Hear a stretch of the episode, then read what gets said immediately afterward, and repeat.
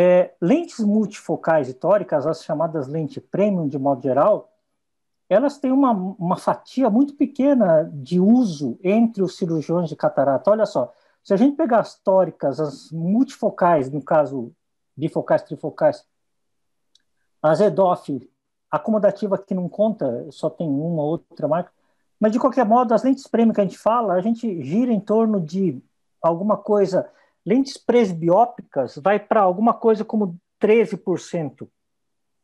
A tórica é monofocal pura, 10%. Então, a gente não tem 20% de consumo dessas lentes.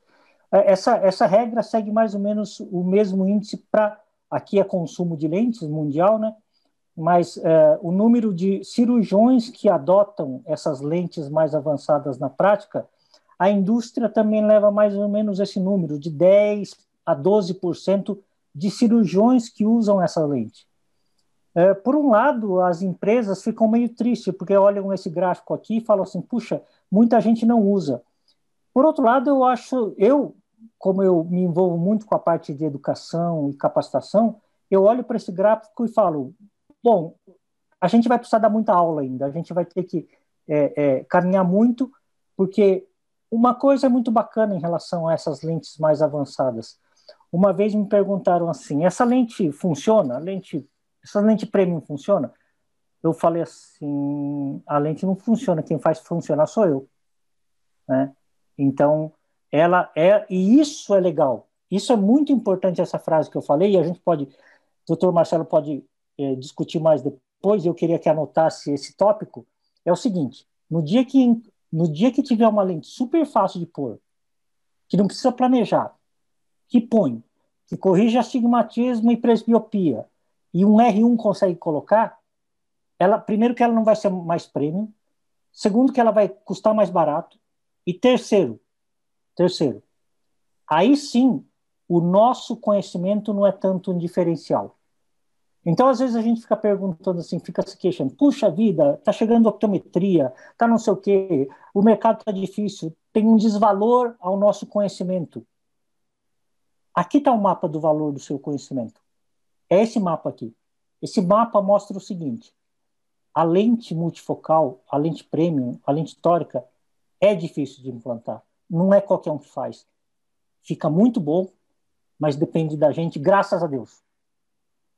E essa que é a elegância. Então, se você investir nesse conhecimento, se você se capacitar nisso, você imediatamente vai, para começar, como cirurgião, você vai estar nos 10% que fazem essa prática logo de cara. Então, eu diria assim, com um ano de capacitação, mesmo você saindo do zero, com um ano de capacitação em lentes premium, você já está caminhando para essa fatia de 10%. E assim é o mundo, assim é a carreira, assim é o mercado.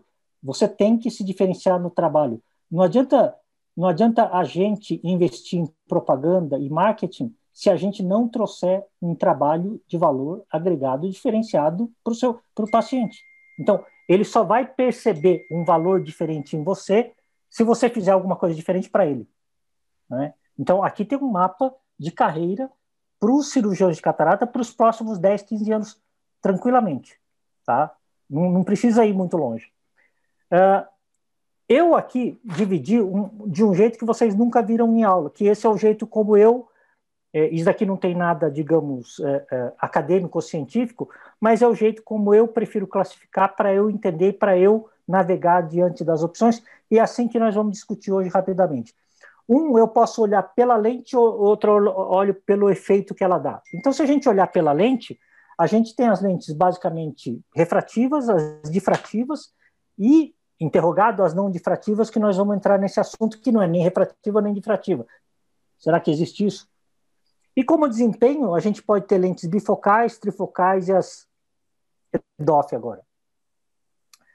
Uh, então vamos lá. É, a gente pode ter, por exemplo, então eu vou aqui sair do muito básico. Olha só que interessante. A gente fala muito em lentes asféricas e esféricas na rotina, tá? Por exemplo, aqui eu vou mostrar um caso em que os raios luminosos passam numa lente comum, numa lente normal, e causa, por ela ser uma lente esférica, a lente esférica vai causar uma aberração esférica. Então, essa lente, os raios centrais e paracentrais caem onde você quer, mas os da periferia não caem onde você quer, caem um pouco antes.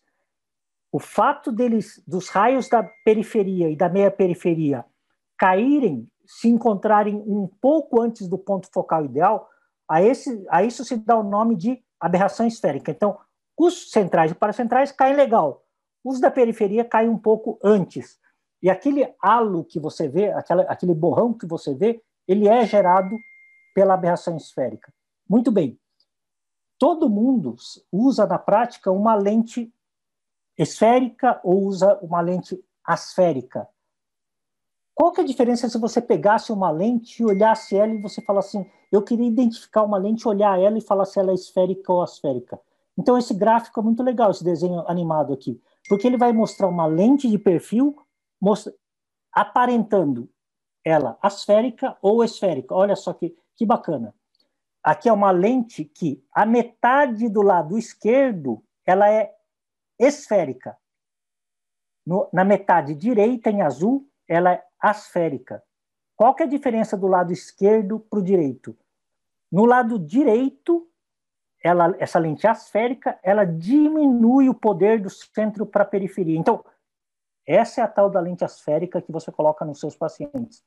É uma lente que tem um trabalho entre periferia e meia periferia de diminuição de poder quando comparado ao centro. Uma lente esférica convencional, aquela lente que todo mundo fala lente nacional, que é essa metade do lado esquerdo, se você medir o poder dela do centro, digamos, tem 20.